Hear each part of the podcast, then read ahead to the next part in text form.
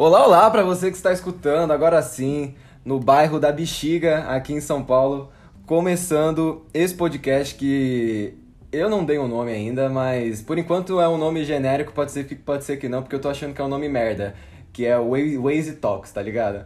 Eu acho que não é um nome, um nome tão bom, mas vamos seguindo assim. A ideia desse podcast foi baseada na conversa que eu tive com essa pessoa aqui que vai começar o primeiro episódio. E essa pessoa, umas duas semanas atrás, a gente trocou uma ideia super cabeça sobre carreira. Eu fiz umas perguntas para ele, fui instigando, que é uma coisa que a gente não faz muito com os nossos amigos mais próximos no, no dia a dia, né? Pelo menos a gente fala, eu e você, pelo, menos, falamos muita besteira aí no dia a dia. E através dessa conversa, porra, tirei várias coisas foda que, essa, que esse cara me disse profissionalmente, assim, sobre umas coisas que eu nem imaginava que tinha acontecido com ele. Aí eu fiquei me perguntando quantas pessoas eu não conheço que também tem umas histórias assim para me contar. E não só para mim, porque me ajudou um monte, mas pode ajudar outras pessoas. Então, para você que tem interesse nos papos mais cabeça, assim, sobre faculdade, começo de carreira, vida profissional, quem viveu uma coisa parecida com você e, pô, a gente tá nessa pandemia aí, não só pandemia, né, mas a pandemia piorou. Às vezes bate uma ansiedade do caralho, a gente fazendo várias várias coisas, perguntando para onde a gente tá indo. Então, pô, às vezes é bom assentar, ver que quem, até as pessoas que, que já estão em cargos teoricamente que você olha, porra, cargo foda, também tem, tem suas dúvidas e, sei lá, humanizar essa, essa questão, né? Falei pra caralho, mas é mais ou menos isso. E hoje eu tô aqui com o meu irmãozaço Dieguito Sugiyama, que hoje com 26, né, recém-completados 26 anos, é... Bem vividos. Bem vividos, bom vivante. É especialista da Ambev e, enfim, Dog, vamos, vamos conversar, se apresenta aí pro, pro pessoal e fala um pouco mais sobre quem é o Diego, o que, que o Diego gosta de fazer. Legal, pô, legal. Fico muito feliz que você tenha tido esse projeto aí. Eu achei muito bacana quando você trouxe, porque eu não tive esse, esse, esse podcast para ouvir, sabe? Eu fico imaginando, pô, pessoas podem ouvir e falar, que legal, pô, é uma inspiração, é um negócio bacana que vai me puxar para mais coisas, né? Então, parabéns pela, pela ideia. E vamos lá, vamos lá. Para quem não me conhece, eu sou o Diego Sugiyama, tenho 26 anos, né? Atualmente eu trabalho na Ambev, trabalho numa área mais voltada à sustentabilidade, que é a destinação de coprodutos da produção da Ambev. E, cara, posso me apresentar então? Uhum. Falar quem eu sou, de onde eu vim, mais ou menos isso? Claro, pô, te convidei. pô, então eu sou um descendente de japonês, é, nascido em São Paulo, mas crescido em Cotia. É, cresci na região, não, não, sei, né, ali na Granja Viana. E. Não sabe se o pessoal conhece a Granja Viana? É, não sei, pô. e aí eu cresci lá, pô. E aí, assim, uma coisa que eu sempre gosto de contar, que acho que muita gente não sabe, né? Eu sempre estudei em colégio público, né? É uma coisa que, pô, que não sei, não sei se todos sabem, mas estudei em colégio público. E assim, é, a gente sabe qual que é a defasagem de ensino de um colégio uhum. público para um colégio particular, né? Então, eu estudei lá e assim, quando eu tava chegando no, no, no ensino médio, minha mãe já estava se preparando para pagar um colégio, porque ela queria que eu estudasse numa faculdade é, pública para não precisar tá. pagar, né? Tá, ela queria investir no, no ensino médio para você não ter que pagar a faculdade depois. Exatamente, Entendi. era o, o, o dinheiro que ela tinha naquele momento era para isso, né? Tá. Então, Beleza, só que aí eu tive a oportunidade de conhecer uma, uma ONG que chama Smart. E aí essa ONG. Qual que é o nome? O Smart? Não, chama Smart, com I. Smart, mais um I no começo. Entendi. De instituto. Entendi. E cara, essa, essa ONG, né, ela, ela vai nos colégios públicos, seleciona os jovens talentos dos colégios públicos e colocam no, num colégio particular foda para esse para essa pessoa, para esse jovem ter o potencial catalisado, né? Então você era um jovem talento do Eu não sabia. Ó, oh, e como aí... como que você descobriu que você era um jovem talento? Cara, como é que foi? Essa, essa ONG vai no colégio público e fala assim: ah, eu queria que seus melhores alunos desse colégio fizessem uma prova para eu ah. ver se esse cara é apto a ir para lá.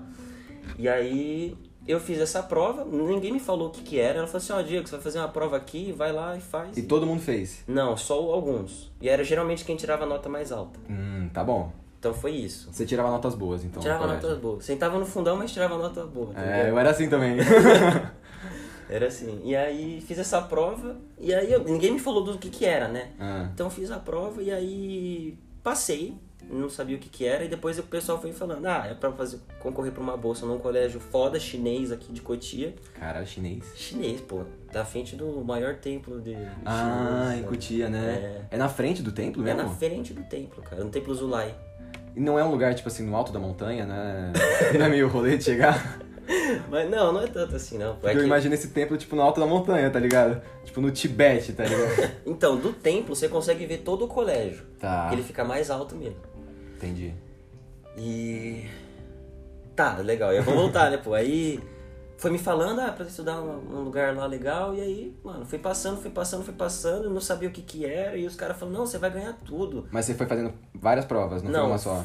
Era uma prova e aí depois tinha dinâmica, tinha Olha, entrevista, visita em entrevista. casa. É. Ca... Visita em casa? Pra ver se você não era, não tava mentindo sobre a sua renda. Caralho, Entendeu? moleque. É, mais Nossa. ou menos isso. Era todo, toda uma curadoria. É, pô. E eu sou da, da velha guarda do Smart, assim, dos primeiros. Então, Ah, tava começando. mano, tinha uma cobrança gigantesca, assim, sobre o aluno que passava, né? Então, tipo assim, De entrar numa faculdade boa?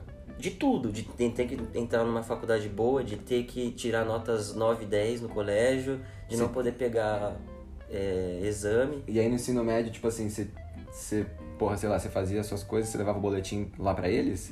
Tinha que mandar, é. Sempre tinha que mandar. E como que era o acompanhamento? Então, isso era muito legal, porque assim, é, imagina pra um jovem que sempre estudou em colégio público ir pra um colégio de Elite. de elite, assim, que só tem os playboy que chega tipo de Ferrari, assim. Sim. Aí, mano, É esse nível. esse nível. Aí o que que acontece? Tem que ter acompanhamento psicológico, né? Então, Ah. o Smart proporcionava uma Como psicóloga. é que foi pra se enturmar no começo? Foi de boa? Foda, é foda. Foi foda? Foi fo- Ainda que é um, co- o colégio que eu estudei, ele é um colégio super aberto, super humanista, de Aham. formar um cidadão pro mundo. Então, isso ainda ajudou bastante. Mas, por exemplo, essa ONG coloca pessoas em outros colégios mais elitizados que são focados em passar Em vestibular. em vestibular. Então, pra essas pessoas, acho que é mais difícil ainda. Deve ser mesmo. É. Entendi. Mas, tipo assim, você falou que foi difícil de se enturmar no começo, né? Porque... Se... É realidade diferente. Então, São tribos diferentes. Mas você já né? conhecia algumas pessoas lá? Era, tipo, todo mundo novo? Você era um cara que ninguém conhecia? Ninguém conhecia. Ninguém te conhecia? Ninguém me conhecia. Eu já, eu já mudei, morei no Rio de Janeiro em 2011. Eu também, tipo, cheguei lá sem ninguém me conhecer. Eu sei como é foda, né? É, então. É muito foda no começo. Eu tinha 13 anos. Você tinha, era- você tinha também mais ou menos É, tipo, 14, 15, Tinha né? 14, né? Ensino É, eu lembro que pra mim foi, foi difícil, porque além, tipo, de tudo, tem a barreira cultural, assim, então, então, eu era paulista, tá ligado? Eu falava Hum, diferente de todo mundo. verdade. E eles, pô, aí o carioca é muito safo, né? Eles são muito rápido pra te aloprar, é engraçado. é engraçado, depois, depois eu acabei gostando disso, mas, porra...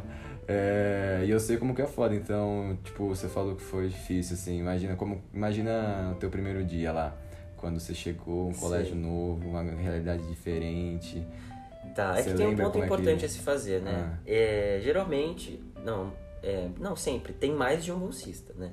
Então você chega com um grupo de bolsistas dentro de um colégio. E aí você ainda tem o Entendi. da geração anterior. Então, tecnicamente, Ali é meio que uma rede que você fica mais. você se apoia um pouco mais no Sim. começo nessas E pessoas. a gente tá falando de quantas pessoas, assim, que entraram no ano contigo? No, no teu ano, tinha mais quantos? Mais seis ou sete, mais ou menos. Tá, tinha é número bom até. É, mas a sala era pequena, tinha, por exemplo, 29, menos de 30. Assim. Caraca. E eram quantas turmas por, por Uma. ano? Era só uma, Uma turma? sala por ano. Era Caralho! um terceiro ano, um segundo ano, um primeiro ano, um oitavo, um nono. De quanto a gente tá falando que é uma mensalidade no colégio desse? Cara, eu diria por volta de uns 4 mil reais, assim. De 4 a 5, dependendo do quê. Caralho, no ensino médio, 4 a 5. Dependendo de, de como for, né? Porque tem algumas Isso, realidades. isso 4 a 5 no passado também, né? Porque É. que hoje em dia seria mais, deve dar uns 7. Nossa, eu não sei dizer agora. Porque eu, eu perdi muito o contato, né? Então não sei como é. Mas era bem caro. E assim, também tem uns outros pontos, né? Que assim, geralmente quem estudava nesse colégio estudava a vida inteira. Uhum, Desde o conhecia, pequeniníssimo. é. Então aí tinha uns descontos que por Ah. tempo de casa. Aí acabava chegando um pouco mais baixo. Mas quem vem de fora é mais ou menos É isso. esse o preço. É. Caralho. E dessa época aí, desse ensino médio, o que, que, que, que você mais levou contigo? O que, que você aprendeu? Cara, assim, muitas coisas. Eu tenho certeza que se eu tô aqui hoje, foi por conta desse ensino médio diferenciado que eu tive, essa mudança de realidade, pô. eu aprendi desde pequeno, de 14 anos, a ter muita resiliência, de saber se adaptar em alguns momentos, não criar é, um ambiente ruim em, em certos momentos. Então, cara, isso já foi me abrindo a mente desde aí, porque se eu tivesse no outro colégio, eu não ia ter esse tipo de preocupação, que é um, é um soft skill já desde sim, 14 sim, anos. é verdade, tá isso é verdade, pra caralho. E da, você disse que veio de antes, né? Tipo, da onde que veio? De quais experiências da tua infância que veio essa resiliência que você falou? Cara, eu acho que saber se adaptar às diferentes realidades que existiam dentro daquele colégio. Então, tipo assim, tinham pessoas muito ricas, tinham pessoas que nem eu, que eram os Aham. bolsistas, tinham pessoas que eram nível intermediário, assim, e cada uma tem uma bolha, né? Então, eu acho que eu estourei a minha bolha ali, naquele momento, assim, porque eu também tinha a minha, né? Só que eu estourei essa bolha e falei assim, caraca, eu preciso expandir a minha mente. Eu falei assim, não posso ficar só naquele mundinho que eu tava, que na minha realidade era, tipo, ganhar dois mil reais do, de- no mês era muito pra mim. Eu falava assim, caraca, eu vou ganhar dois mil reais, isso é muito. E quando eu entrei naquele colégio, eu falei assim, cara, se o colégio custa quatro mil reais, quanto as pe- pessoas que, que estudam aqui, os pais ganham? Aí eu falei assim, caraca, dá pra ganhar muito mais dinheiro. Caralho, não é só no BBB e na Mega Sena que dá pra ganhar dinheiro, né? Exato, É, pô. doideira, mano. E E aí eu descobri que a educação é uma ferramenta muito poderosa pra te levar, para te alavancar nisso. você sentiu isso, tipo assim, no primeiro, primeiro ano que você entrou ali? No primeiro ano. É. Com certeza, com certeza. Porque eu via que assim, mano, aquela galera que tava ali, ela não tava dando muito valor àquele Sim. ensino. Porque a realidade deles já era aquela. Uhum. Agora, eu tava vindo de fora, a gente que tava vindo de fora, eu olhava aquilo e falava, caraca, eu preciso ser muito foda por, pra estar aqui, mano. Olha o tanto onde eu tô, sabe? Então, a gente se esforçava muito, tinha cobrança também, que era muito forte. Mas acho que o espírito das pessoas que estavam ali era de tipo assim, eu tenho que ser foda, tenho que fazer um ensino foda pra fazer, chegar na faculdade, crescer e ser grande, Hum, assim. né? Pelo menos eu tinha isso, assim. Muita gente que eu conhecia também tem. Tinha. Da hora, da hora. Aí passou o tempo, você viveu esse- esses três anos lá e você passou direto do terceiro ano pra, pra faculdade. Passei direto. Nossa, esse foi um processo importante também, eu acho, porque a gente tava lá, então tinha muito essa questão do estudo, e mas também tinha aquela pressão do que, que você vai fazer. Se você não passar no, na faculdade, você perdeu a bolsa, você, você deixou de ser um smart, você não vai ter mais um apoio financeiro. Então tinha também essa pressão. Então se você não passasse direto, você perdia todo o vínculo que você tem com o smart. Mas, tipo, depois que você passou, você não perdeu também? Eu não perdi, eu passei direto, pô. Eu continuei tendo um Então. incentivo financeiro. Ah, entendi. É. Então, tinha essa questão e assim, você não pode fazer qualquer curso. Você só pode fazer um não, assim, você pode fazer o que você quiser, mas você só vai ter bolsa se você fizer um determinado curso que esse instituto diz que são os que vai alavancar mais a tua vida. Um pouco preconceituoso em, em certos É, pontos, é. que isso vem mudando, mas na minha época era assim. Mas eles fazem, tipo, os cursos que você pode fazer baseado no que eles te conhecem ou, tipo, são os mesmos cursos pra todo mundo? É, assim, eles têm uma lista de cursos e você tem que, se para você ser apoiado no, na faculdade, você tem que fazer um desses cursos. Então, tipo, engenharia, direito, medicina, administração. Esses cursos, eles são apoiados. Agora, Tá, por exemplo, se eu é fizesse filosofia, não ia ser. Entendi. Eles achavam, porque, os, porque querendo ou não, são investidores que colocam dinheiro numa ONG que querem fazer com que Hum. os jovens sejam potencializados e se, tornem o futuro do país. Caralho, muito foda isso, né? Então ele- eles também estão apostando, né? Então eles acham que na fórmula deles, engenharia, tal, tal, tal, é o que vai levar ele mais à frente rápido. Da porque eu hora. quero retorno, eu quero ROI, Aham, entendeu? Entendi. Caralho, isso é muito papo Shark Tank, né, velho? é muito uma empresa pra, pra ir no Shark Tank. E o Caíto ia gostar, tá ligado? Caíto. Pô, velho, gostei do seu negócio. Caraca. Vamos pôr nos óculos. viu? É, só vamos pôr. Ai, ai. Mas então, beleza. Você passou direto. Imagino que com certeza, tipo, resiliência é uma palavra muito forte pra esse processo, porque você ainda teve essa pressão, né? Meio que um jogador que, que sai da categoria de base já tem que tem que vingar rápido, tá Pô, ligado? deve ser tipo esse Hendrick que tá saindo pro Palmeiras. É, também. muito- Tipo, muito- Imagina se esse moleque não vira. É, então, porra, é muito, é muito triste se, se não virar, tem que virar, Tem né? que virar, tem que virar. E, e aí você, você entrou na faculdade em 2014, 2014. época da Copa, hein? Nossa, o primeiro ano da faculdade já foi, foi Já teve Copa. Copa do Mundo, já assistiu o jogo da Copa lá, Em- lá com a galera em Limeira? Em Limeira, exatamente. Em rap? Não, não foi na, pen- no na pensão que o Gui- Guilherme Doratioto morava. Ah. Um amigo meu da faculdade, morei com ele. E assim, os moleque bicho, né? Pô? Uhum. Então, bobão, assim, a gente fez churrasco assim no, nos tijolos, tá Ah! que ninguém tinha churrasqueira naquele momento.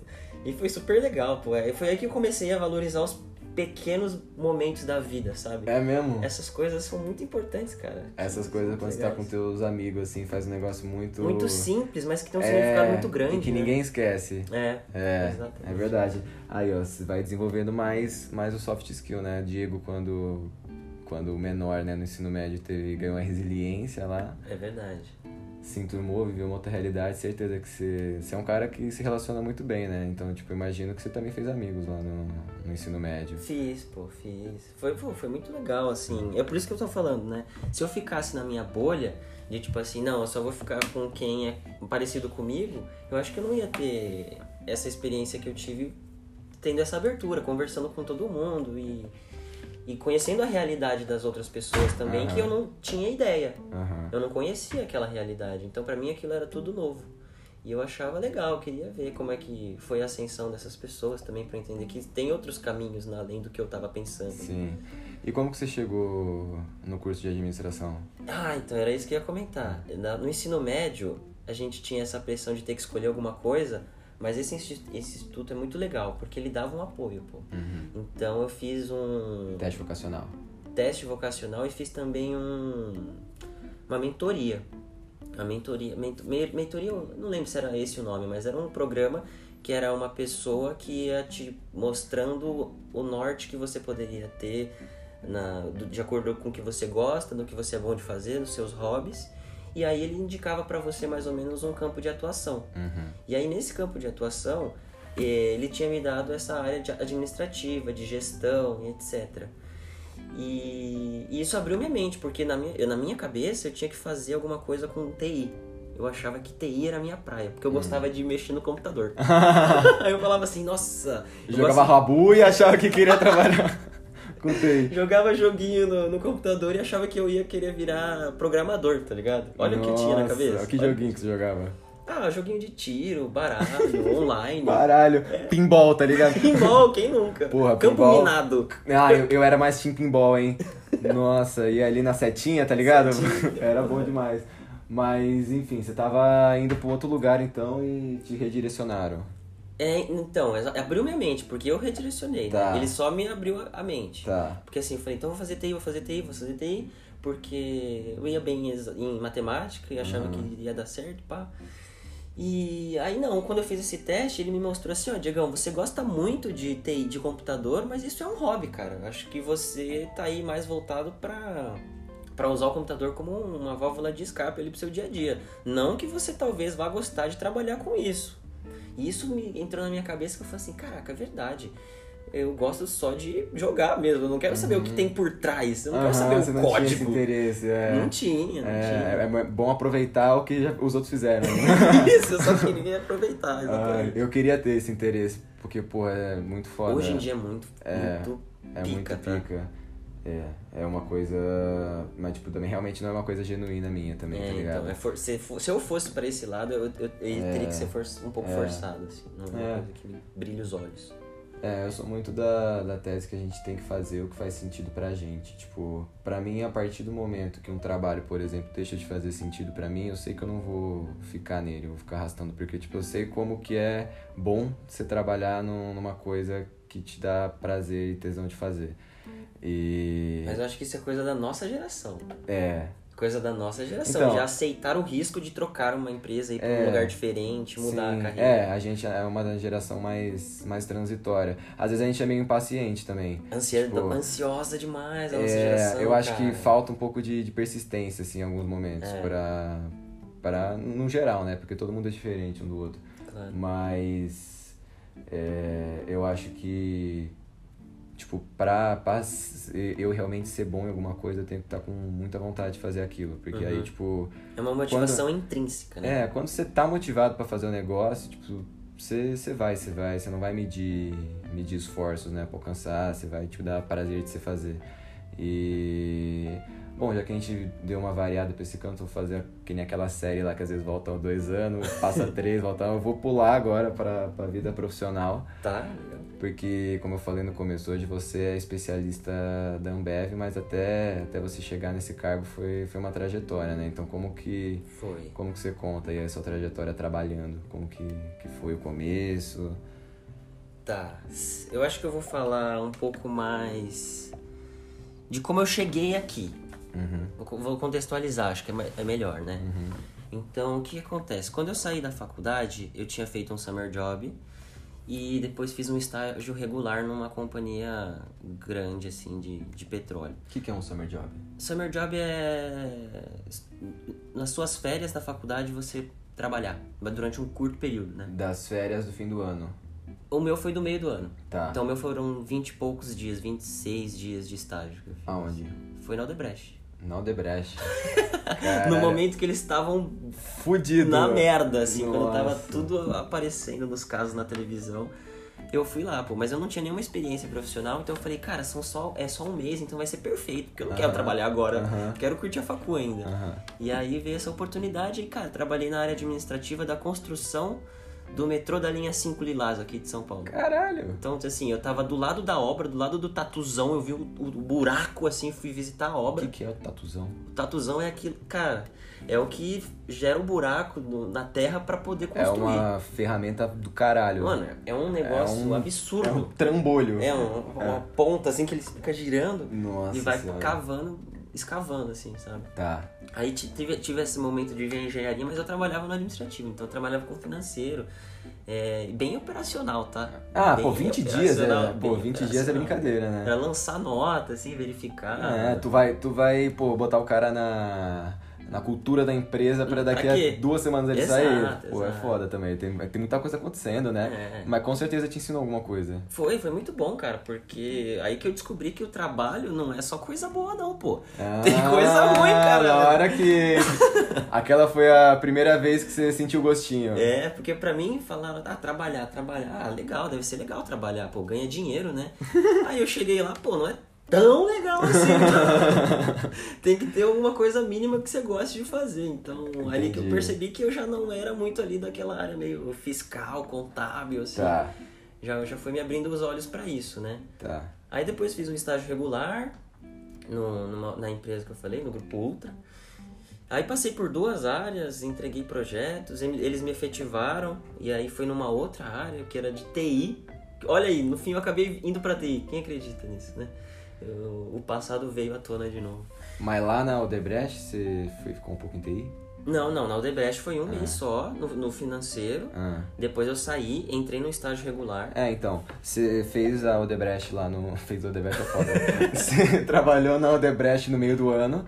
De e 2016. 2016, você estava no terceiro ano da faculdade. Isso. E aí, logo depois você conseguiu estágio? Não, eu consegui um estágio só no começo de 2017. Eu aproveitei a faculdade até o máximo anos. que eu podia, entendi, sabe? Entendi. Porque eu sabia que no momento que eu começasse a trabalhar, eu ia começar a ter muito foco para crescer. E aí em janeiro de 2017 você começou a trabalhar? Janeiro de 2017. Janeiro de 2017 começou a trabalhar e... Morando em Limeira o fatídico, trabalhando no Bexiga. O fatídico ano em que a gente se conheceu e que eu estava entrando na faculdade. Caraca. Você estava no quarto ano, no eu lembro muito ano. dessa época. Você no quarto ano indo trabalhar, botando camisa. a camisa social pra ir lá pra São Paulo. Eu, caraca, o cara é mó responsável, mas eu não quero chegar nessa fase nem fudendo.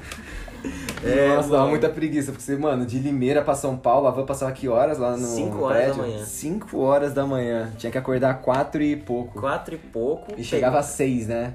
Não, então, aí chegava... Dependia, porque tinha muito trânsito, cara. Então, então chegava, isso que mano... fode, né? Não tem um helicóptero uma hora dessa. Nossa, aí é foda. a galera lá do teu colégio, essa hora resolvia assim, ó. é verdade, porra. E... Vai, continua contando sobre. Tá, aí eu fiz o estágio no Grupo Ultra, fui efetivado numa área de projetos, projetos voltados à TI.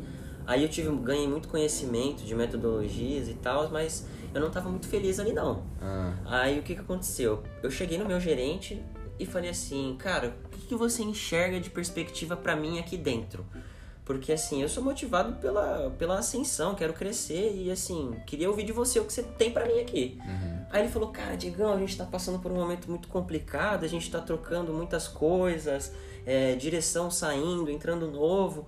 Por agora, eu o que eu tenho pra você é você continuar fazendo o que você tá fazendo hoje. Você tá fazendo bem, eu quero que você continue fazendo isso. Cara, isso me broxou muito. hum, Me broxou muito, cara. Eu falei assim, nossa, eu- então eu vou ficar aqui fazendo a mesma coisa, sem, Sem nenhuma perspectiva, perspectiva, e é isso? Eu falei, ah, cara, isso me pegou, me deixou chateado. E o que eu fiz? Cara, Você era analista júnior nessa analista júnior. Você é. ficou quanto tempo de estágio? Estagiário? Fiquei um ano de estágio, um ano de analista júnior. Entendi, dois anos na empresa. Dois anos na empresa. Tá. Aí, mas nesse momento, eu falei assim, cara, vou buscar um trainee. Eu tô no meu último ano, é, tô começando agora, tô disponível Você fazer. já tava trainee. formado, né? Já tava formado. Você formou no final de 17. Final de 17. Isso aí, quando ele falou isso pra você, era começo de... Meio, meia, meio pro final de 2018. Tá. Aí, beleza, eu comecei a procurar trainee. Foi aí que eu comecei a me relacionar com a Ambev, assim, comecei a ter contato, porque eu falei assim, cara, vou tentar o trainee da Ambev. Cheguei, fui passando várias fases, tipo, pá, pá, pá, ficando empolgado, aí cheguei até as últimas, das últimas, com entrevistas com o VP, assim, que era a última fase do vai ou não vai, e não fui. É? Tomei um não ali, pô. Tinha gente muito mais bem preparada que eu ali naquele momento pra assumir um cargo de trainee e eu não tava mesmo, cara. Tinha gente mais preparada. E aí falei, cara, ferrou, fudeu, o que, que eu vou fazer da minha vida? Era o teu plano A e tava sem plano B. Sem plano B. Eu falei, fudeu, não sei o que eu vou fazer. Aí o que, que me veio na cabeça? Pau. Sempre no ensino médio eu via a galera fazendo intercâmbio. Viajando pra, não sei lá, todos, a cada seis meses aquela galera tava na Europa, tava viajando, fazendo intercâmbio. E eu falei assim, cara, agora eu tenho dinheiro, tenho um momento de vida que me tá me proporcionando isso. E é uma coisa que se eu não fizer agora, eu não vou fazer quando eu for mais velho. Uhum. Então, cara, o ano que eu trabalhei na, no, no Ultra me deu uma grana que me deu a possibilidade de eu pagar meu próprio intercâmbio, fazer tudo sozinho, sem a minha mãe precisar botar dinheiro ali, que eu sei que pra ela não é fácil. E eu falei, cara, é isso, eu acho que eu vou, vou ter, vou, vai, vai ser isso, vou fazer intercâmbio, cara. E aí eu me demiti do, do, do onde eu tava e fui lá pra, pra Irlanda com a cara e coragem, nunca tinha saído do Brasil. Caralho, Pra se morar, demitiu é, é foda. Como é que foi essa conversa aí pra, pra se demitir? Porque Cara. eu já, eu já conversei com o meu chefe uma vez pra trocar de área, assim, tava cinco meses no estágio, vi que não era aquela área, eu, e eu tive que trocar ideia com ele pra mudar, porque, porra, tava fazendo muito mal, e era a minha primeira experiência profissional também.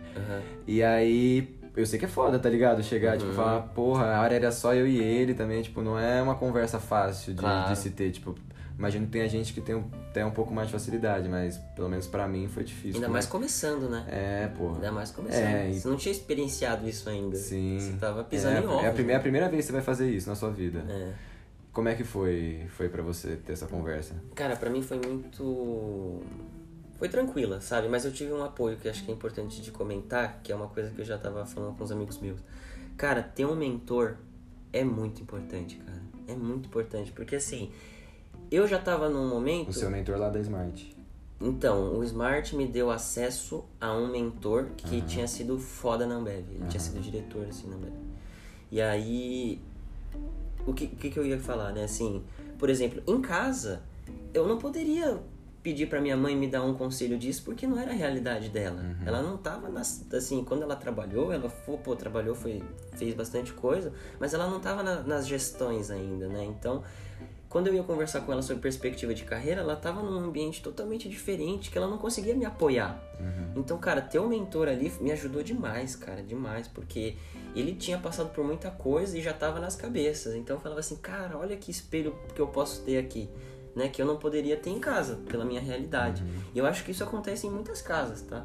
Não são todas as pessoas que têm em casa espelhos, assim, Sim. que vão te levar pra ser um gestor, assim, tipo, Sim. nas cabeças. É, então. As- É porque eu acho que é a coisa da, da nossa realidade também. Eu acho que, tipo. É...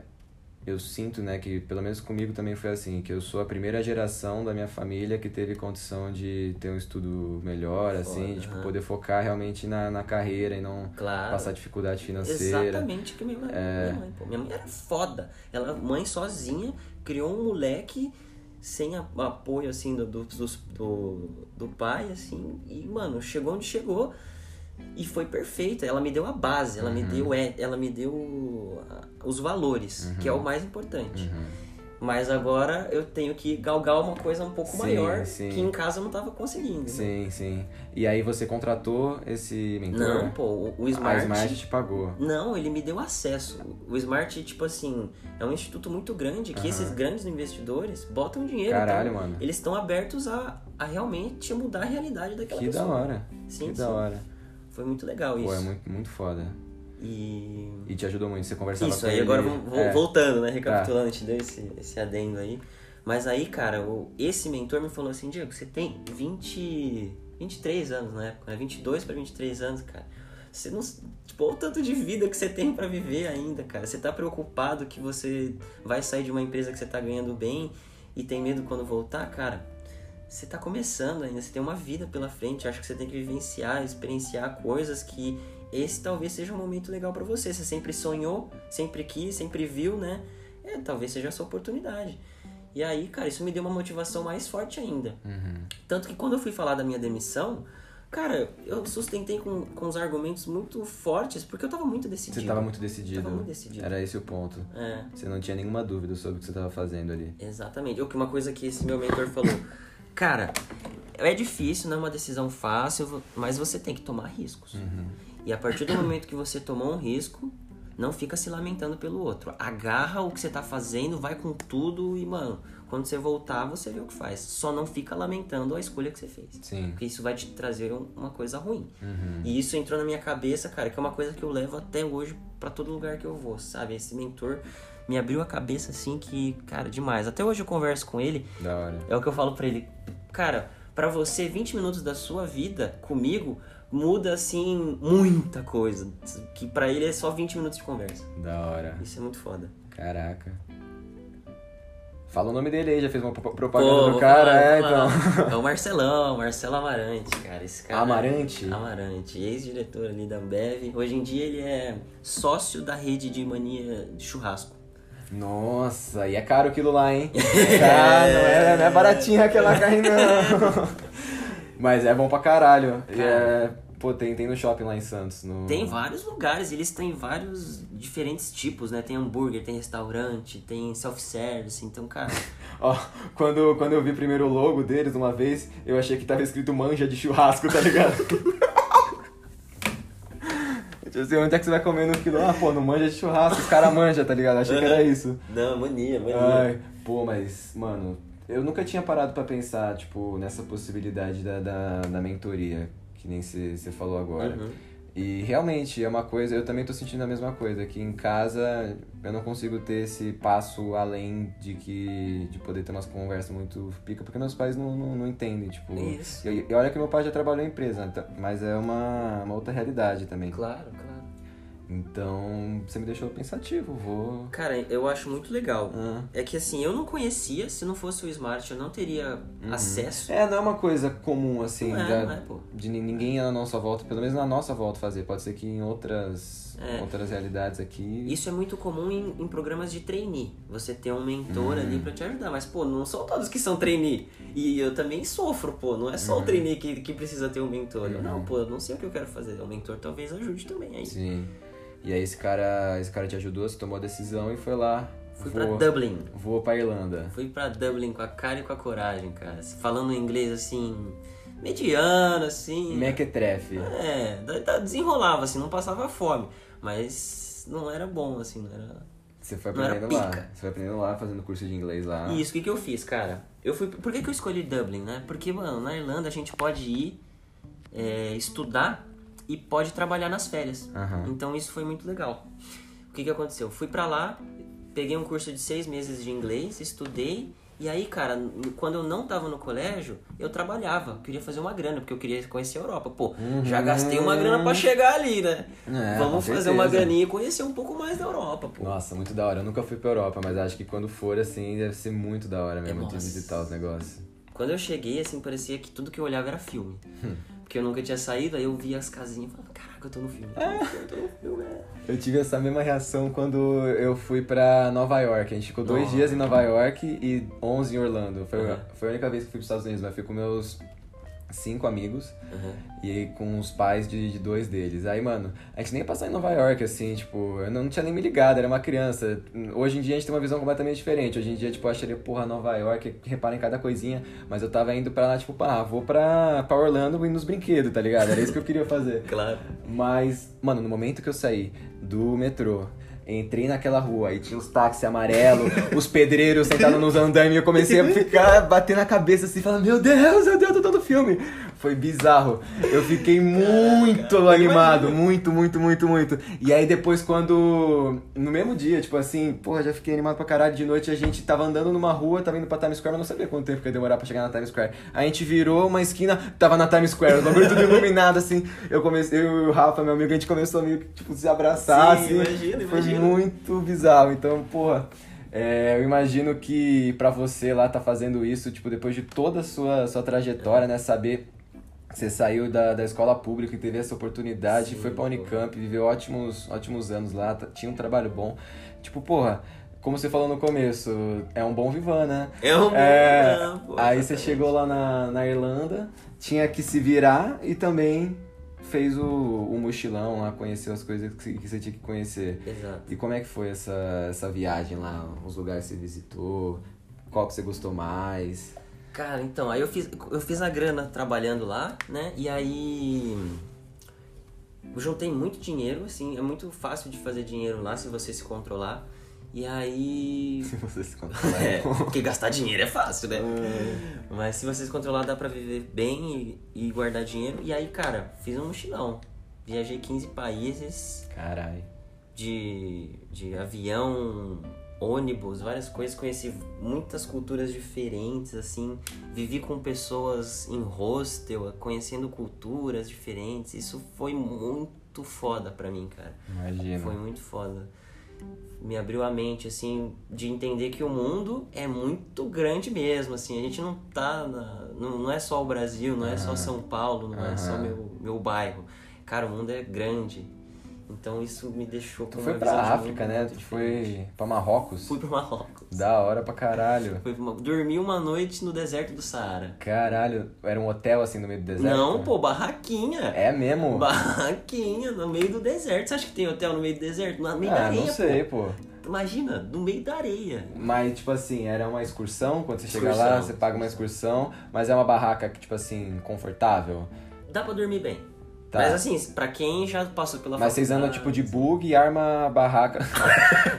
arma a Eu barraca... vi um tanque, mano, passando, juro pra você. Caralho, um tanque de guerra mesmo? Tanque de guerra passando, velho. Nossa. Doideira, mano. Nossa, mas você, tipo assim, você armou a barraca no meio do deserto, então, né? Já tava armada, né? Ah!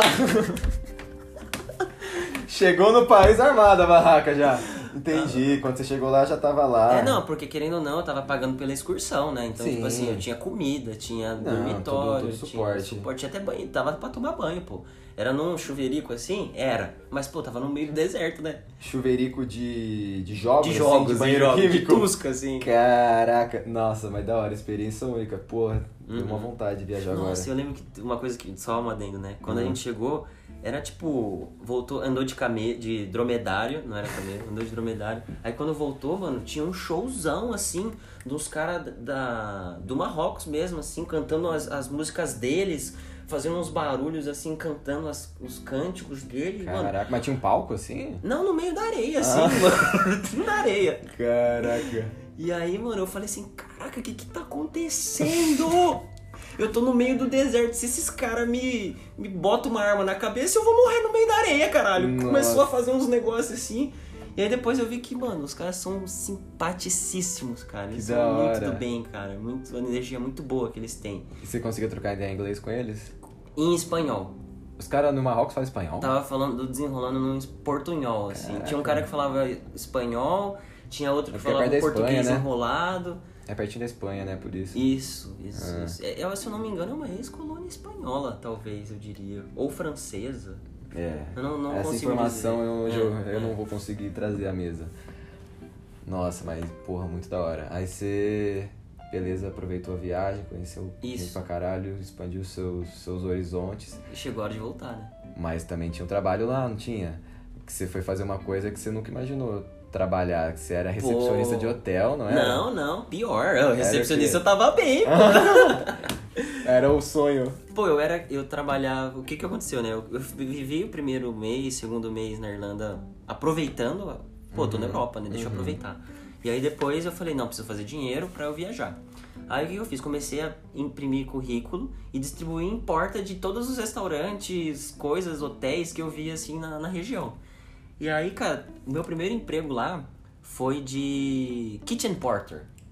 Que é o Kitchen Porter? kitchen porter. O que, que é Porter? Porter. Porter parece uma palavra anterior, né? Tá ligado? Aquele ator lá, o Harry Potter. Eu lembro que eu nem sabia o que era isso, mano. Aí quando eu colocava no Google Tradutor era porteiro de cozinha. Aí, mano, a tradução, né? Mas Ah. o que que era? Mano, era o cara que lavava prato, pô. o cara que Eu lavava achei que ia me prato. dar uma coisa mais rebuscada. Tu lavava prato. Eu lavava prato. Tudo bem que era, tipo, em tudo E a industrial. bucha deles é igual? Então, é tudo industrial, é muito grande, Ah, entendi. Então imagina um hotel servindo milhares de pratos Nossa senhora, inteiro. tu ficava quantas horas lavando prato? Então, como eu era estudante, eu só podia fazer, acho que, seis horas por dia. Não Caralho, mas eu achei bastante. É, então, aí eu tinha shifts, né? Então tinha tal horário, num dia era de noite, num dia podia ser de tarde. Tá. E não ti- e era tudo corrido, né? Não era assim, ah, final de semana é livre. Não, às vezes tinha que trabalhar de domingo e sábado e folgar no- na quarta. Entendi. Tinha isso, né? Ah, pro intercâmbio até que ter esses shifts te faz viver umas experiências diferentes, né? Perfeito, pô. Porque tu, às vezes, tu aproveita uma noite, depois tu aproveita um dia. Exato. né? Eu, tipo, ia na balada de terça às vezes, É. sabe? Porque quarta não ia ter trampo. E aí você... Pô, Esse foi o primeiro emprego. mas você só lavava prato? Aí ajudava na cozinha. Então, tipo assim, o cara falava assim, ah, vai buscar o óleo lá embaixo. Tá, Aí eu entendi. trazia os baldão. Vai jogar o lixo, jogava o lixo. Entendi. E era sempre em dupla, então isso era legal. Então, eu- Você, e aí você tinha sempre a mesma dupla? Ah, não. não, sempre trocava. eu trocava. E aí, mano, a primeira dupla E eram os tive... estudantes também? Hum, Então, tinha estudante, mas a minha primeira dupla lá foi um irlandês velhaco, de tipo assim, uns 60 e poucos anos. Ele era ruivo não? Não, não, era Ah, cabeça branca já, caralho. velho. Mano, doidão esse cara, É velho. mesmo? Foi aí que eu comecei a desenrolar mais no inglês, porque, Mas você- conseguiu trocar alguma ideia com ele? Mano, era muito foda. Porque, mano, eles têm uma sonoridade nasal quando eles falam que me deixava muito foda. Até quem era irlandês não entendia ele direito, tá ligado? Então pra mim era muito foda. Entendi. Então eu me esforçava muito quando eu tava com ele. E eu queria, tá? E ele era muito gente boa, a gente falava do Liverpool, ele torcia pro Liverpool. Ah, ah, é ele. Ele torcia pro Liverpool. A, a gente tinha trocado alguma ideia sobre isso recentemente, que os caras torciam pro Liverpool, não é? É, então, uma galera É. torce pro Liverpool lá na, É. em Dublin, cara. Da hora. O Liverpool é um time que eu gosto. Uhum. E aí, pô, não, então só voltando aí, fiz, lavava prato. E aí, como eu tinha distribuído muitos currículos, um dia chegou uma, uma ligação pra mim falando: Nossa, não quer fazer uma entrevista aqui no, no- na lanchonete aqui que a gente faz lanche? Você não quer vir? Ah, quero. Cheguei lá, onde era? Subway. Fui fazer uma entrevista pro Subway, pô. Caraca. Mas, tipo, você deixou o teu currículo na frente do Subway? Eu entreguei pra quem tava lá na, época- na hora. Você, tipo, você imprimiu página pra caralho de Pra currículo caralho. e foi andando em todo o comércio. Exato. Caraca. Desde mercadinho, lanchonete até hotel. Da hora. Falei, mano. E você passou, você fez isso em quantos dias? Puta, eu fiquei um tempão, cara. Fiquei um tempão. Eu fiquei, acho que, sei lá, uns. Umas três semanas buscando coisas e da internet também, né? O hotel eu achei na internet. E aí tu foi usando esses momentos que entregava os negócios pra conhecer os outros lados da cidade também? É, era um caminho, Ah, pô. entendi. Era legal. Você ia conhecendo, buscar. Tinha uns, uns aplicativos, uns aplicativos não, no Instagram que postava lugares que estavam contratando. E aí era legal porque você já ia lá, via como era, onde Hum. E era. como você descobriu esse Instagram? É, acho que pela escola que me levou pra, Entendi. pra Irlanda, pra Dublin, né? Entendi. Nossa, mas da hora, mano. Você ter tido esse trampo e depois acho que cria, cria muita casca. É, Porque, mano, pra você ficar em casa sem fazer nada é muito é fácil. muito fácil. É muito fácil, então. E tu tá num lugar que qualquer lugar que tu for visitar ali é novo pra tu. Uhum. Então. Eu, eu tinha que aproveitar aquilo, É. sabe? E aí tu trabalhou, às vezes tu, tu trabalhava no sub quantas horas também? Seis? Então, aí eu, eu- o que, que eu fiz, né? Eu, eu meti o louco. Falei assim, mano, vou trabalhar em dois horários, vou ser o Julius. eu aceitei o trampo no Subway depois da entrevista e não, não saí do hotel. Trampei nos dois, mano. Aí quando eu não E tava qual, indo, e qual pagava mais? Mesma coisa, salário mínimo. Ah, tá. É por hora. Aham. Salário mínimo por hora. E aí, mano, nos dois. Aí tinha vezes que eu, de final de semana, que eu, me, eu ficava muito doido, mano. Fazer o quê? Eu ia de manhã no hotel, trabalhava lá a manhã inteira, almoçava, voltava pra casa, trocava de roupa, tomava um banho, trocava de roupa e ia pro Subwaytrão pra fazer lanche, mano. No Caralho. mesmo dia. E aí nesses dias eu ganhava muito dinheiro, mano. Eu saía com muita grana nesses dias. Milionário. É. Você entrava tipo às 8 e. E aí terminava 11 da, ma- 11 da noite. Caralho. É, mano. Já vivenciei muitas coisas diferentes dentro desse Subway, cara, fazendo lanche. Porque eu era sozinho pra cuidar da loja inteira. Tipo o quê? Então eu fazia lanche, eu pa- co- cobrava, eu lavava, fechava a loja, mano. Teve uma, eu já vi gente que. Porque era bem no, no centro, então muitos turistas estavam ali. E aí, os turistas estão lá pra aproveitar, beber, encher a cara e Aham. depois mandar um lanchão. Aham. Cara, tanto de bêbado que eu já não tive que lidar ali, cara. Nossa. Cara que dormia no sofá. Nossa. Cara que sujava todo a, loja depois que já tava quase fechando. Nossa. Tinha vários bagulho, mano. Que aí você tinha que deixar tudo limpinho depois. É, porque no, outro dia, 8 horas da manhã, outra pessoa ia abrir o negócio. Sim, E tinha que estar limpo, porque eu ia, né, já tinha que começar a vender de novo. Caralho. É. Mano, Essa foi a experiência na Irlanda, pô. da hora. E aí você voltou, viveu tudo que você tinha que viver lá. E aí, provavelmente, quando você voltou, tinha um pouco daquela dúvida de que você teve quando você se demitiu lá. De, tipo, É, quando vou- tava. será que eu vou conseguir um trabalho? Aham. Tipo, no que, que eu vou trabalhar? E aí, como é que tava a sua cabeça quando, quando você Cara, voltou? Assim, como eu tava em mochilão, eu não tava pensando muito nisso, porque eu queria aproveitar a viagem, conhecer os países. Mas depois que eu voltei do mochilão e fiquei assim mais duas semanas antes de voltar, aí eu falei assim, cara, agora eu preciso voltar à realidade, porque eu vou voltar desempregado, então eu preciso me mover, né? Então eu já comecei até a ver lá da Irlanda mesmo algumas possibilidades, alguma coisa. E aí, aí que surgiu a Ambev de novo no meu mundo, né? Porque o que que aconteceu? Na, na sexta-feira que eu tava, na última sexta-feira que eu tava em Dublin, que eu ia voltar no domingo para pro Brasil, ah, eu recebi uma ligação, uma ligação não, uma um e-mail da Ambev falando assim, Diegão, a gente viu o que você tinha feito. Diegão não foi que os caras te chamaram, né? é, senhor Diego, né? Ah. É, a gente viu aqui no, no histórico que você chegou até a última etapa de trainee no ano passado e a gente tá com uma vaga de, de analista de suprimentos pleno aqui. Você não quer tentar? Aí, cara, eu não sabia nem que era suprimentos, tá ligado? Aham, aham. procurement, eu lembro que era procurement. Aí Achou falei que era negócio de academia, né? assim, não, não fazia ideia, eu só falei assim, ah, quero, pô. Aham. Não tava desempregado. Sim. Aí eu falei assim, aí eu respondi que sim. Aí eu voltei no domingo, fiz uma entrevista com coordenadores e, e gerentes numa terça-feira, Na terça, dois dias depois? dois dias depois. Na quinta-feira eu fiz com a diretoria, Cara. na sexta-feira eu tava empregado. Caralho. Mano, nem na- no meu melhor pensamento, imaginação, Tu eu chegou ia no domingo- da Irlanda empregado, Tu chegou no domingo em cinco dias, você foi. Em uma Exato. semana você se aprovou na Ambev. Cara, foi isso. E aí, cara, eles gostaram tanto do meu perfil ali naquelas entrevistas, acho que eu tava voando, que os caras. Eu era uma vaga de pleno, eles me deram uma vaga de sênior, sendo que eu nunca trabalhei em suprimentos, cara. Então, mano. Mano, Mano, como que você construiu esse storytelling aí sobre o que você tinha vivido pros caras terem tanta confiança assim em você? cara, eu acho que, primeiro de tudo, acho que tem o ponto de que eu tinha chegado até as finais do trainee. Não é fácil chegar até o final do trainee, né? E aí eles falaram assim, ah, Diego, a gente vai guardar teu currículo aqui. é, quando tiver uma oportunidade a gente chama. Entendi. Mentira, E né? e a- papo de É, então. Papo de RH, pra mim era papo de RH. Eu sempre, eu sempre levo pra esse lado, mas, tipo, acontece mesmo. Você Então, aconteceu, disso. né? aconteceu, pô. Então, o que, que eu acho que eu fiz, né? Eu acho que eu fiz exatamente o que a gente tá conversando aqui hoje, cara.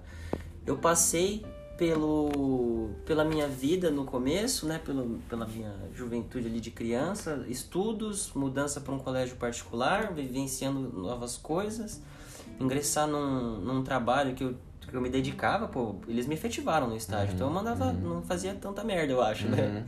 E aí mostrei isso, aí eu mostrei, acho que eu, aqui eu tenho um marco importante.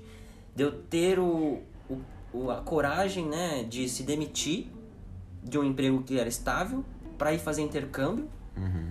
e depois voltar com a cara e com a coragem, né? Então, eu adquiri conhecimento no estágio e, e quando eu fui analista júnior, tive um marco importante, fui lá, estudei inglês, vivenciei o mundo, voltei com a cabeça aberta e cheguei aqui com muita certeza de que agora é o que eu quero fazer, é focar na minha carreira, crescer, ascender, porque eu já vivenciei o que eu queria vivenciar na minha juventude. Eu tô, tô entrando num novo ciclo que é Uhum. meu foco agora é carreira. Uhum. Então acho que esse storytelling foi o que ganhou os caras lá, sabe? Você focou, tipo, muito na questão de que você queria focar muito na sua carreira.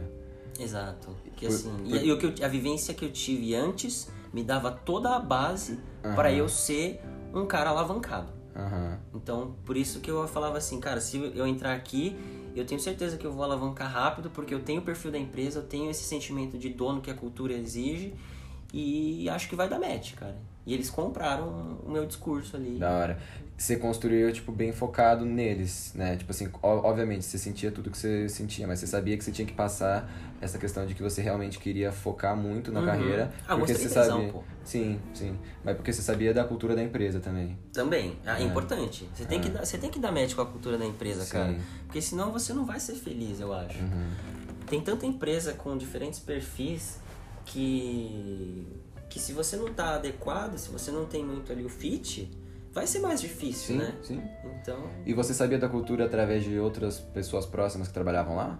Ou pelo que você escutava? cara, Ambev foi uma grande desmistificação na minha vida, eu acho. Ah. Porque assim, o, o, do Smart, quem fun, um dos fundadores do Smart é um dos donos da Ambev, né? Uhum. Então, tipo, o, o- o Marcel Teles, que era um dos donos da Ambev, né? Que, que construiu o império que é hoje a Ambev. Uhum. Ele botava dinheiro no Smart, então eu já conhecia a cultura do, do- da Ambev, mais ou menos, pelo Smart. Uhum. Tinha lido o livro deles e tudo mais, achava super legal. Mas quando eu entrei na faculdade, que eu tava conhecendo o mundo, eu tinha percebido que a Ambev tinha uma cultura muito agressiva, né? Uhum. De tipo competição interna e não sei lá o que. E isso me criou um bloqueio mental. Mas eu nunca tinha conhecido alguém que trabalhasse na Ambev Uhum. e tivesse me dado um, uma Feedback contextualização. real. Exato. É. Era só histórias, histórias, histórias. Entendi. E aí isso me criou um, criou um bloqueio mental naquele momento que eu tava na faculdade, né? Que eu não queria. eu Falei, ah, acho que a Ambev não é meu perfil. Mas aí ao longo do tempo, eu falei assim, cara, eu, eu só tô ouvindo, né? Eu acho que eu preciso vivenciar, porque eu sempre achei muito foda Ambev. E aí eu criei um bloqueio mental por uma história que eu ouvi, Aham. Entendeu? Eu falei, ah, acho que eu não posso fazer isso, né? E aí dei a oportunidade de me, me abrir de novo pra Ambev. Uhum. E aí eu vi que é uma empresa super legal, cara. Ela tá construindo, tá mudando, não tem mais aquele perfil de, de dos anos 2000. Cara, a gente tá em 2022, cara. É um momento diferente. As pessoas, as gerações que estão entrando nessa companhia estão mudando. Não dá pra você assim, não se readaptar. Então isso eu achei muito legal, que me deixou com mais tesão de voltar. De, de voltar não, de entrar. É. da hora. E você entrou então 2019, 20? No final de 2019. No final de 2019. Isso. E você entrou de analista sênior. Analista sênior. Sendo que a vaga era de pleno. Isso. E como que foi a tua a tua gui- guinada lá dentro? Cara, o começo eu vou falar pra você que foi difícil, tá? Foi, foi foda, porque imagina assim, eu era um analista sênior numa empresa, numa maior multinacional de, do Brasil, do, até do mundo, né, se eu poderia dizer, e sem nunca ter tido história ali, sem nunca ter feito trabalhos pra área de procurement. Então eu não sabia nem como funcionava uma área de procurement. Eu sempre meu background sempre foi financeiro e no máximo projetos. Então, cara, pra mim foi muito complicado no começo assim de de conseguir digerir toda aquela informação e transformar aquilo em trabalho, em Aham. resultado, cara. Então, pra mim no começo foi muito difícil. E sabe, aí eu vou, acho que eu posso falar isso, pô. Vai. Uma coisa da cultura da Ambev, cara. Eu lembro que quando eu cheguei lá, eu tava passando por todo esse turbilhão de coisas, a gente teve uma conversa com o nosso diretor da época, né? E aí ele tava falando assim, cara, vocês estão entrando agora, estão conhecendo a cultura da empresa mais a fundo. E assim, eu sei que às vezes vocês vão estar com, com sobrecarga, com muita pressão. E assim, esse é o nosso ambiente, cara. Se você estiver se sentindo muito preocupado, pressionado, levanta da tua cadeira, vai no banheiro, dá um grito, chuta a privada, dá uma descarga e volta. Porque o seu trabalho já vai ter dobrado, porque você perdeu 10 minutos ali no banheiro. Isso, imagina isso na tua cabeça, sim. Nossa Nossa. Eu falei assim, naquele momento eu falei, não sei se acho que, não sei se é isso que eu quero. Aham. Mas e depois eu me adaptei, sabe? E é o que eu quero. Eu, eu tô com, a, com sangue nos olhos, mas nesse momento da minha vida, não é uma coisa que eu quero. Não sei se eu quero ter sangue nos olhos a vida inteira. Sim, sim. Entendeu? Sim. Mas nesse momento, cara, é isso. É, é, é momento mesmo, mano. Agora que você realmente fechou ali o ciclo que você queria ter fechado e colocou, colocou esse foco, né? Quando a gente, é o que eu falei, quando a gente coloca foco em alguma coisa, a gente vai até a última, Exato. a última instância para conseguir o que É a gente quer, né? importante. E hoje de você, você começou de, de analista sênior, né? Analista E assim. aí depois você passou para qual cargo? Tá, vamos lá. O que, como é que foi minha história rápida dentro da Ambev até hoje? Eu entrei no final de 2019 e hoje a gente tá em fevereiro de 2022, dois anos e pouco, né? Em dois anos e pouco eu já passei por quatro áreas dentro da Ambev, cara. É muito dinâmico, você você tá sempre em constante mutação, então isso é muito bom. E aí, cara, nessas mutações eu tive algumas oportunidades de mostrar o meu trabalho. Então, cara, eu fiz umas entregas muito fodas, assim, na minha opinião, onde eu passei. E isso me, me deu duas promoções dentro desses dois anos e pouco, cara. Então, imagina que eu não sabia nada, não sabia o que era procurement e tive duas promoções em dois anos. Então, a cultura da empresa me identifica. Então, se você entrega, a empresa é meritocrática, ela te, te promove mesmo. Então, isso eu gosto muito. E aí, passei de analista sênior para especialista em Jaguariúna. E aí depois passei de especialista em Jaguariúna para especialista em São Paulo. É, em São Paulo é onde estão assim os mais fodas, assim, os mais cabeças. Então tanto que no em São Paulo, na nossa área não existe analista. É só de especialista para cima. Caralho. Então, eu lembro que quando eu era de Jaguariúna, é, a gente ficava falando, ah, os caras de São Paulo é mal metido, mal nariz Ah. empinado, né? os caras no pedestal, assim, né? Agora é tu. É, agora eu cheguei no, no pedestal, né? Eu fiz o jogo virar. Hoje eu tô lá. Mas eu valorizo muito a minha origem, cara. Com certeza. Porque, cara, os caras que são direto de São Paulo cagam em cima, às vezes, de quem é de Jaguariúna, na parte operacional e tudo mais. Então, por isso, como eu, eu vim de lá, eu valorizo muito quem vem do operacional. Porque, mano, não é, não é fácil. Não, claro que Não não. é fácil.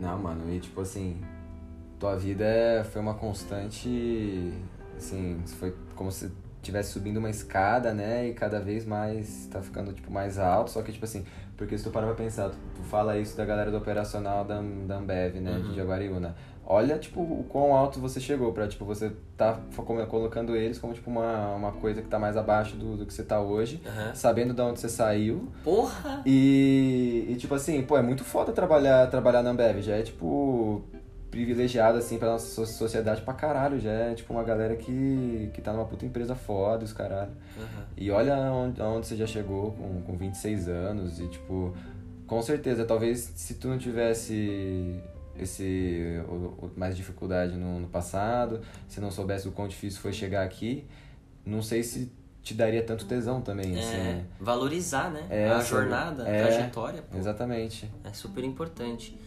E é importante a gente fazer essa reflexão interna, sabe? De tipo assim, às vezes a gente vai vivendo o dia a dia que é sempre muito corrido, muita informação, muita coisa acontecendo, e às vezes a gente não para pra pensar e olhar pra trás tudo que você já construiu, que você já conquistou, e aí, cara, às vezes você vai esquecendo marcos importantes da tua vida. Eu acho que é muito importante você valorizar a sua trajetória e revisitá-la constantemente, cara. Sim. Porque isso vai te trazendo aquela, aquela motivação pra chegar num lugar maior, num lugar mais longe.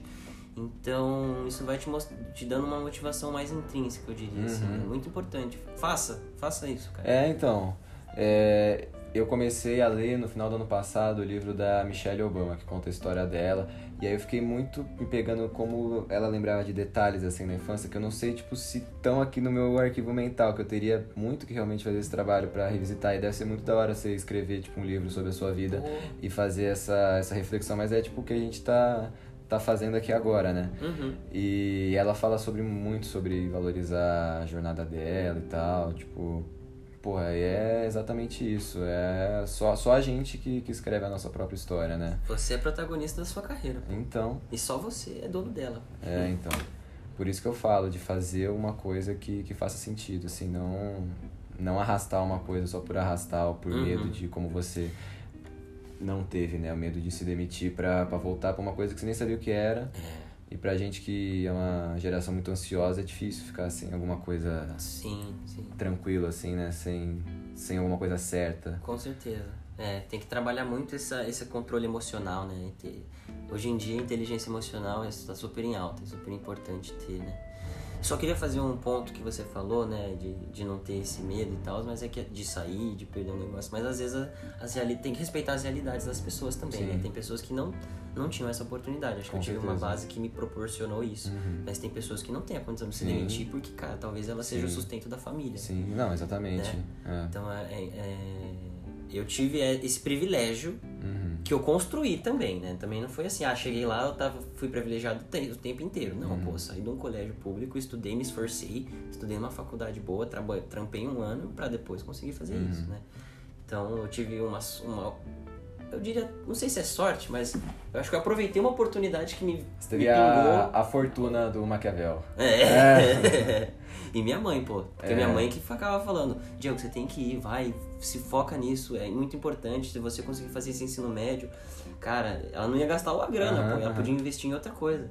E aí, isso também foi me puxando, né? Ela que foi me dando o norte ali. Então, minha mãe tem, com certeza, muita participação. Muito nisso. peso.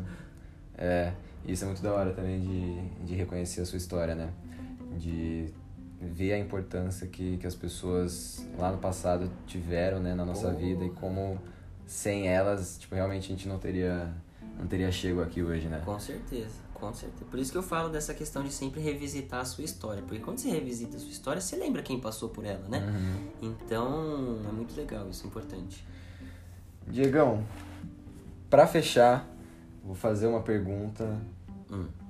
que é se você pudesse dizer uma coisa, um conselho pro Diego naquele primeiro dia de trabalho ali no estágio estágio lá na Aldebrecht, aquele seu primeiro dia profissional, quando você não sabia nada, se você pudesse falar uma coisinha assim, dar um conselho de acordo com o que você viveu agora, o que, que você falaria? Cara.